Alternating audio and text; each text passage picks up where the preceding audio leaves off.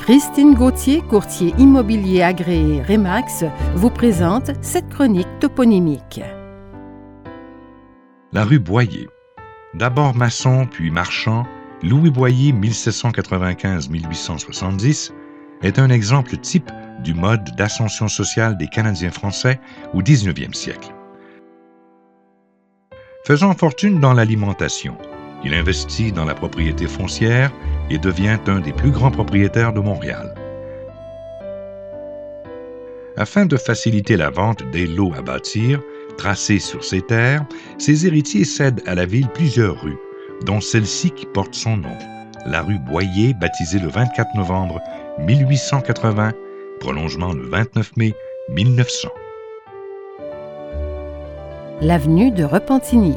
Pierre le gardeur de Repentigny, décédé 1648, débarqué à Québec en 1636, occupe la fonction de lieutenant du gouverneur de Montmagny.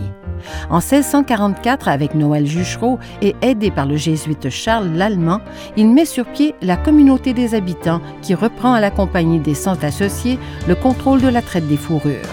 Malgré le mécontentement de plusieurs, dont Chomédé de Maisonneuve, il dirige jusqu'à son décès cette affaire devenue familiale.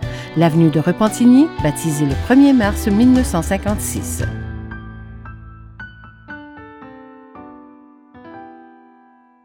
Cette chronique toponymique est rendue possible grâce à la collaboration de Christine Gauthier, courtier immobilier agréé Remax. Vous cherchez une propriété disponible?